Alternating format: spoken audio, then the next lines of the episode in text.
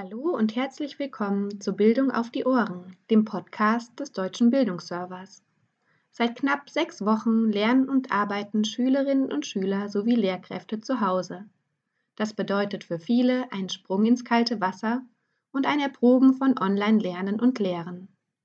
Auch wenn seit Anfang der Woche manche Kinder und Jugendliche ihre Schulen wieder besuchen dürfen, bleibt Homeschooling für alle anderen weiterhin Alltag. Mein Name ist Caroline Ander und ich habe aufgrund dieser anhaltenden Homeschooling-Situation praxisnahe Internetseiten aus dem Bildungsserver herausgesucht, die Lehrenden Tipps und Anregungen für die Vorbereitung und die Durchführung digitaler Unterrichtseinheiten bieten.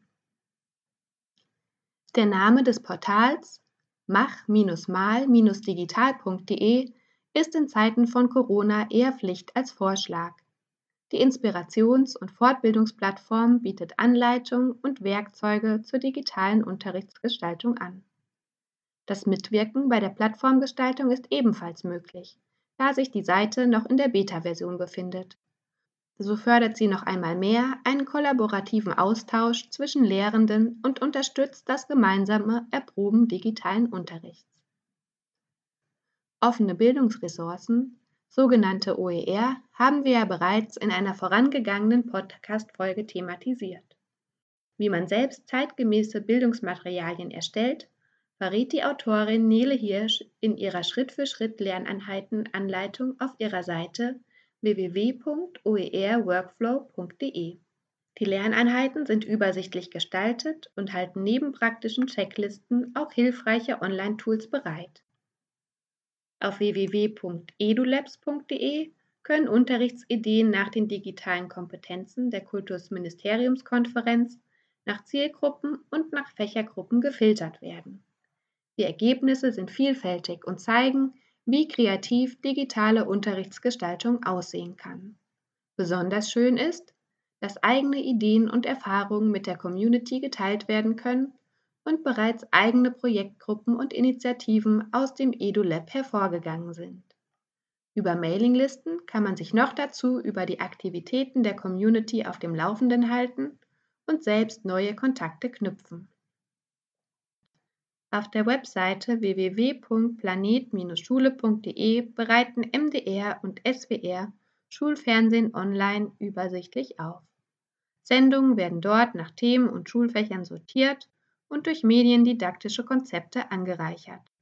So können digitale Unterrichtseinheiten durch kurze Filme veranschaulicht werden und Erklärungen bieten. Fortbildungshinweise, Informationen zur Medienkompetenz und Materialsammlung stehen ebenfalls zur Verfügung. Auf www.sego-geschichte.de, der Lernplattform für offenen Geschichtsunterricht, finden sich Selbstlernkonzepte, Aufgaben und Lernmodule für Schülerinnen und Schüler der Sekundarstufe 1. Die Angebote können entweder gleich für die Unterrichtsgestaltung eingesetzt werden oder als Beispiele dafür dienen, wie der eigene Unterricht geplant, strukturiert und zum Selbstlernen praktikabel werden kann.